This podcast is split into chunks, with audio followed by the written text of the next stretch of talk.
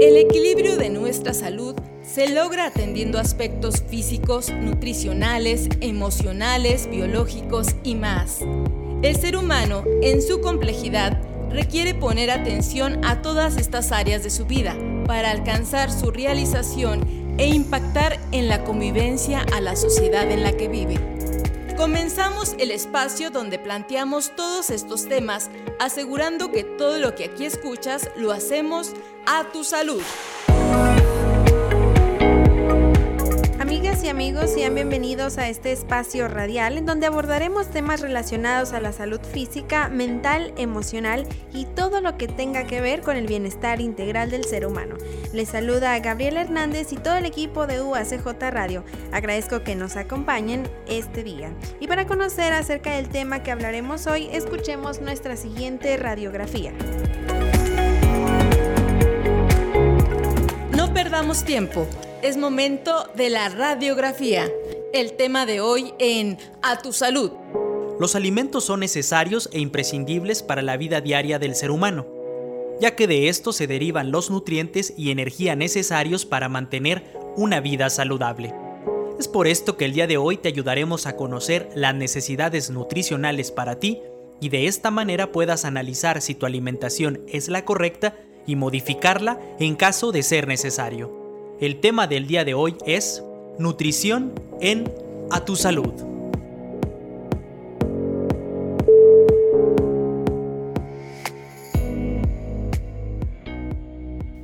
¿Qué tal amigos? Muchas gracias por acompañarnos y por seguir este programa que recuerden lo hacemos a tu salud.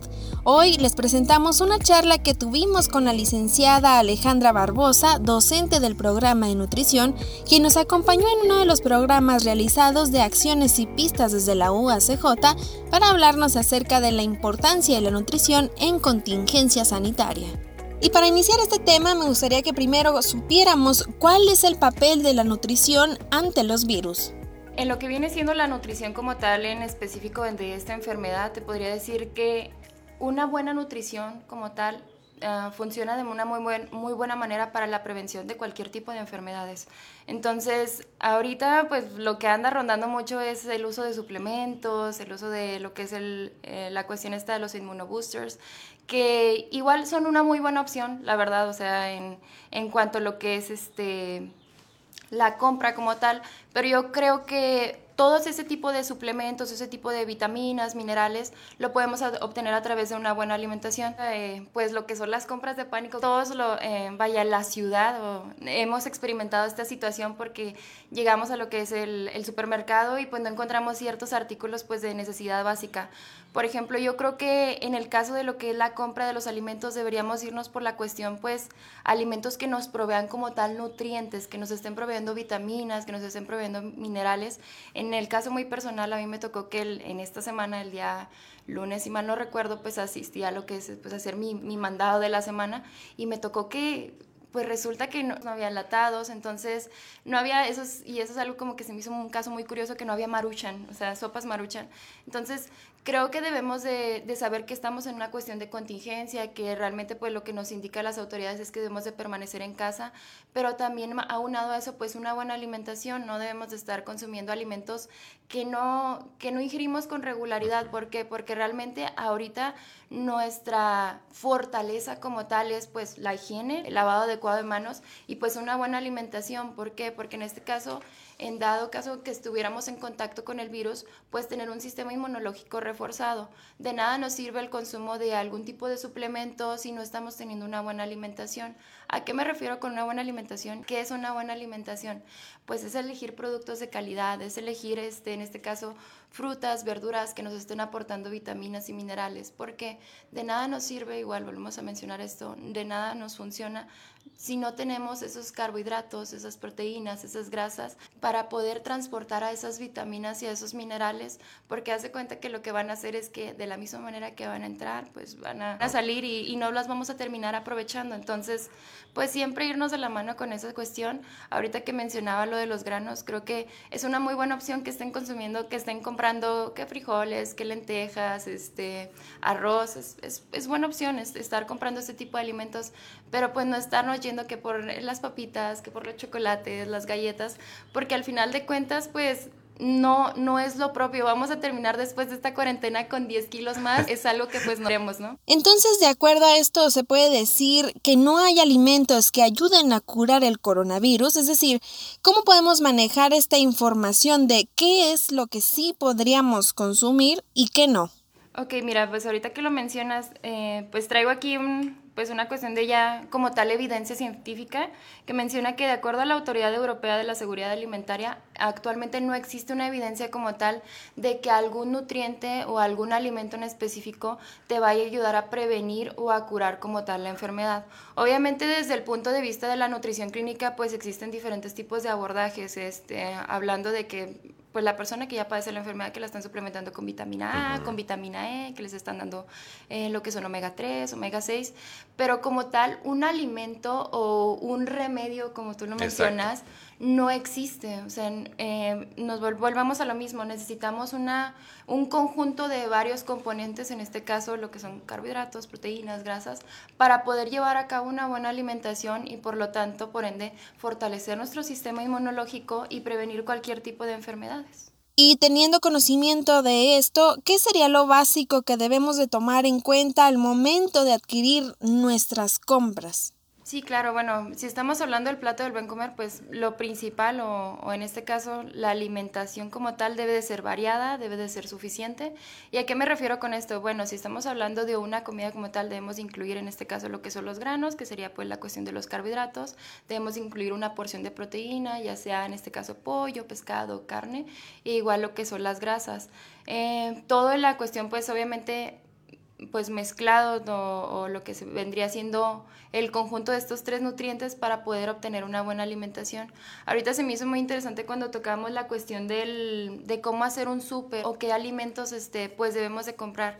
Pues, por ejemplo, si nosotros estamos hablando que alguien de nuestra casa tiene algún tipo de padecimiento, llamémosle hipertensión, que yo creo que es, es algo muy común. Entonces, por ejemplo, no nos podríamos ir del lado de hacer el súper en esta cuestión de la contingencia, ir a comprar enlatados, porque pues en este caso la mayoría de los enlatados tienen un alto contenido en sodio.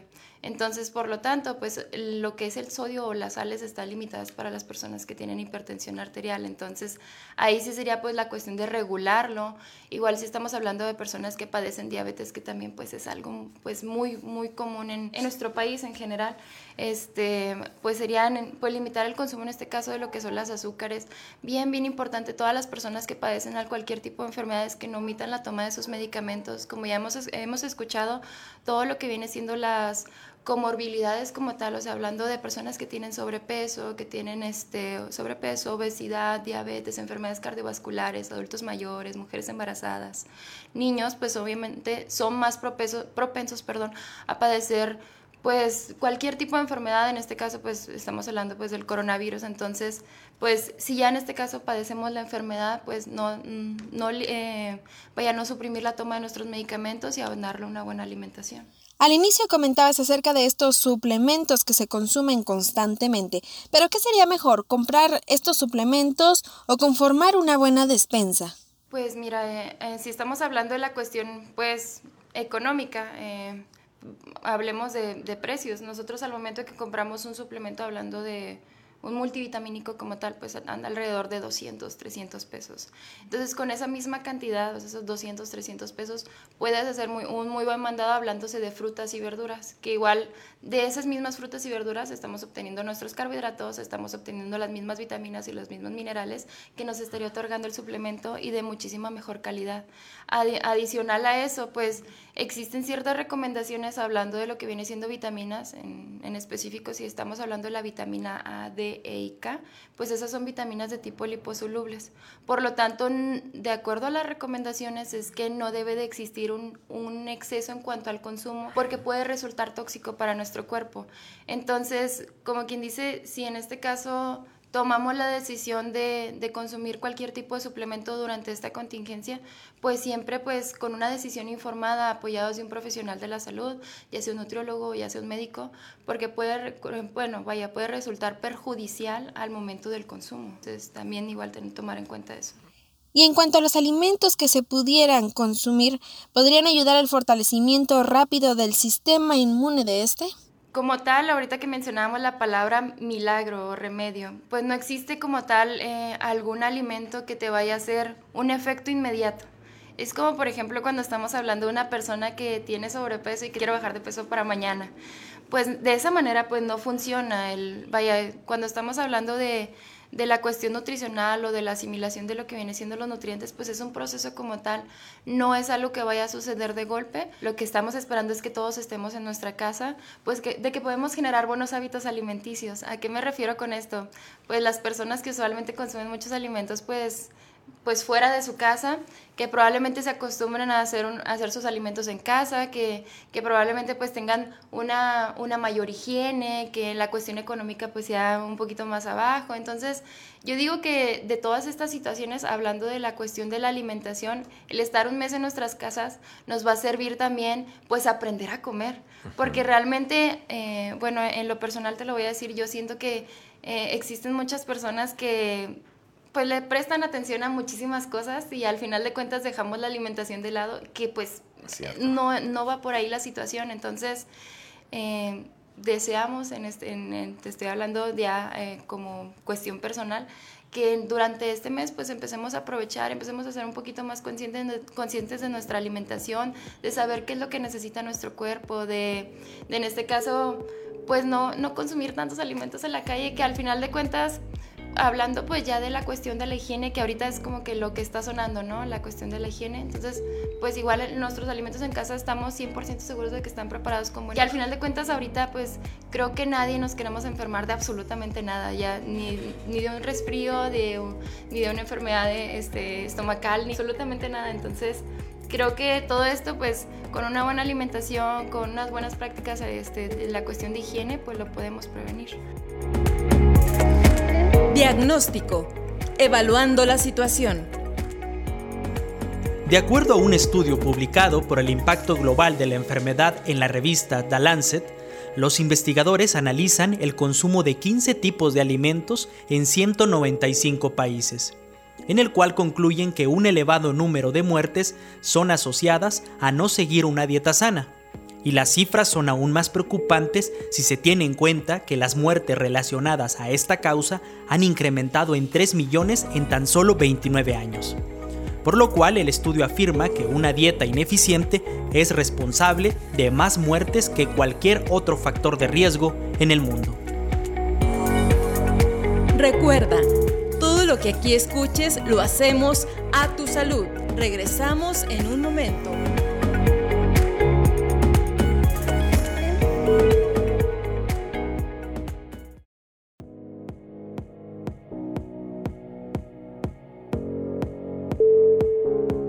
Nunca es tarde. Inicia hoy. Paso a paso. Argumentos hay muchos. Es por eso que te recomendamos lo siguiente para mejorar tu alimentación. 1. Fija horarios para tus comidas. Marca las horas establecidas para las comidas principales del día. 2. Consume frutas y verduras. Busca la manera de consumirlas en tu día a día de la forma en la que te parezcan más gustosas. 3. Bebe mucha agua. Sustituye tu bebida azucarada por una botella de agua, ya que los refrescos o gaseosas contienen mucho azúcar y calorías. 4. Practica ejercicio. El complemento perfecto para una alimentación saludable es acompañado de ejercicio al menos 4 veces de la semana por 40 minutos. Nunca es tarde, inicia hoy, paso a paso. Siempre hay algo que aprender. A tu salud. Continuamos. Y ahora que muchos estamos en casa, pues acostumbramos a perder nuestros buenos hábitos alimenticios, empezamos a consumir palomitas al momento de ver una película, a comer más frituras, a no tener un horario específico para comer, es decir, descuidamos nuestras horas, comemos tarde, eh, cenamos muy noche, eh, nos es más fácil también pedir eh, comida a domicilio como alguna pizza, no sé. ¿Cuál sería tu recomendación para que los padres de familia puedan tener tener el cuidado correcto en cuanto a la alimentación de sus familias. Mira, ahorita que mencionabas acerca de las palomitas, bueno, yo siempre he mencionado que no es necesariamente el alimento, sino la manera en la que lo preparas. Por ejemplo, si nosotros estamos hablando de palomitas, podríamos comprar lo que es el maíz y hacerlo en un sartén con muy poquita mantequilla, o sea, limitando en este caso lo que es las cantidades, media cucharadita de mantequilla, ponerlo en un sartén, ponerle en su tapa, fuego lento y tú haces tus propias palomitas sin tanta mantequilla, sin tantos conservadores, sin tantos este, eh, colorantes, en vez de comprar en este caso lo que es tu bolsita de palomitas que vas a meter al micro. Estamos cambiando lo que es el modo de la preparación, igual estamos este, modificando lo que es la porción. No es lo mismo consumir una bolsa de palomitas que va a tener alrededor de 400 calorías a consumir unas tres tazas de palomitas infladas que al final de cuentas nos van a dar 200 calorías, vamos a tener limitada la cantidad de sodio, igual a lo que es la cuestión de las grasas. Yo digo que siempre lo que viene siendo la manera en la que preparas los alimentos, esa es la clave para cualquier alimentación. ¿Por qué? Porque a veces cuando estamos hablando de alimentarte bien, la gente asocia alimentarte bien con que la comida no va a estar rica, que pues al final de cuentas no te va a gustar. Por ejemplo, ¿cómo podemos sustituir ahorita que dijiste de las de la pizza como tal? Eh, existe lo que es el pan pita, que tiene alrededor de 100 calorías, que es un pan pequeño.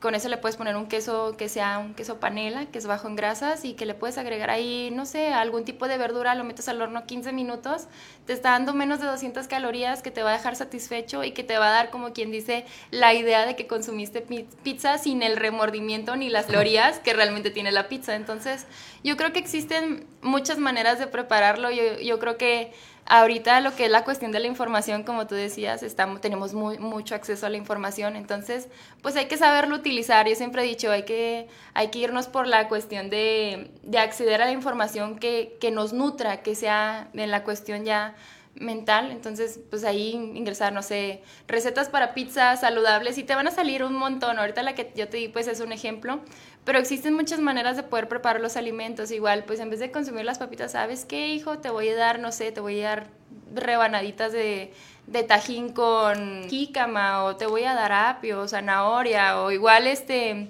Yo siempre he dicho, y eso es como que un tip, a mí me gusta mucho la, lo que es este, los alimentos dulces. Y siempre, si tengo ganas de algún alimento dulce, pues me compro una barrita de chocolate negro del Turín, marca Turín y, y, lo consumo. 80 calorías, te quita en este caso lo que es la necesidad del alimento dulce, si la, si la cuestión de las calorías, de las azúcares, de todas, de todas las grasas saturadas. Entonces, siempre hay como que hacer la cuestión de los intercambios, de saber qué es lo que realmente sí te, sí te está beneficiando o, hacer como quien dice una una decisión informada, lo que decía ahorita. ¿Realmente vale la pena consumir este alimento? Es, es mucho lo que es, viene siendo, si vale la pena la, lo que son la cantidad de las calorías para que al final de cuentas digas, ¡ay, me lo comí! Y también estando en casa nos es fácil eh, olvidarnos de la parte de la hidratación.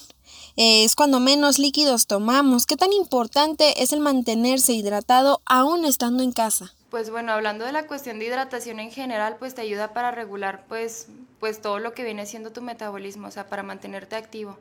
Entonces, en general, lo que viene siendo la cuestión de, pues, de consumir agua, pues también te está proveyendo de, minerales, igual en lo que es este pues sí, la cuestión en general de, minerales, de no sufrir algún tipo de deshidratación. Eh, como ahorita ya lo mencionábamos, pues es, es una asociación de lo que viene siendo el consumo de los nutrientes, el consumo de agua adecuado para poder de, que esté funcionando adecuadamente todo lo que es nuestro sistema digestivo y pues en general pues no, pues no enfermarnos. Y también es importante mantener la higiene básica en la limpieza del área donde cocinamos los productos que nosotros vamos consumiendo. ¿Cuáles serían las medidas básicas que nos pudieras recomendar para esto? Okay, bueno, si estamos hablando de, de, la cuestión de higiene de ya la, pues en la preparación de alimentos, creo que lo más importante y la, la, inicia el punto número uno, pues un lavado adecuado de manos antes de preparar los alimentos. En lo que es la cuestión de la nutrición o el manejo de alimentos se, se escucha mucho lo que es la contaminación cruzada, que básicamente es no utilizar las mismas tablas o los mismos utensilios que estás eh, usando para alimentos crudos que para alimentos que ya están cocinados. ¿A qué me refiero con esto? Por ejemplo, eh, lo recomendado es que si vas a preparar, no sé, una ensalada, no estés utilizando el mismo cuchillo y la misma tabla que estás utilizando para cortar pollo, o pescado, porque como ya sabemos, pues lo que viene siendo los, las carnes crudas, pues puede ser que contengan algún tipo de bacteria, que al final de cuentas, pues resulta perjudicial al momento de que contamine, en este caso lo que es la, la, verdura que estés cortando. Entonces, siempre, siempre, siempre, pues utilizar los utensilios para crudos, para cocidos, que estemos hablando de utensilios, eh, tablas, este, en este caso sartenes, eh, cuchillos, cucharas, todo esto relacionado. Igual siempre coccionar todos los alimentos que sean de origen animal, coccionarlos siempre hasta la temperatura que será arriba de los 70 grados. ¿A qué me refiero con esto? Eh, vaya, existen muchos tipos de bacterias que están presentes en los alimentos en la cuestión de los crudos. Entonces, si los llevamos a cocinar hasta bien, bien, bien cocidos, estamos eliminando la posibilidad de que contengan algún virus o alguna bacteria. Eh, es muy importante y yo creo que siempre que escucho a una persona que dice, a mí dame mi corte término medio, híjole. Entonces, este, lo ideal o la recomendación como tal es siempre lo que viene siendo las proteínas o la carne, o hablando de carne, pollo, pescado, que esté bien coccionado. Igual otra de las recomendaciones, como ya la hemos escuchado, no consumir alimentos crudos. ¿A qué me refiero con esto? Todo lo que viene siendo ceviche, todo lo que es sushi, todo este tipo de alimentos porque para prevenir en este caso pues algún tipo de enfermedad en la cuestión digestiva, como ya lo habíamos mencionado anteriormente, lo que menos queremos ahorita es enfermar, enfermarnos, ¿por qué?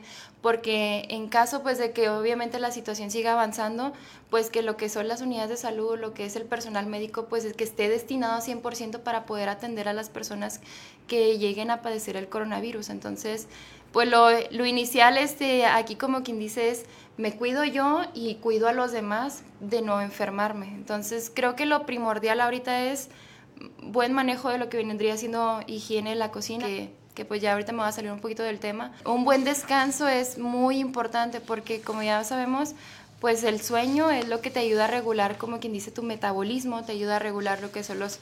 Eh, lo que es la cuestión del estrés, este, como ya sabemos, o igual si, si no lo habíamos escuchado anteriormente, el estrés está asociado con la aparición de diversas enfermedades.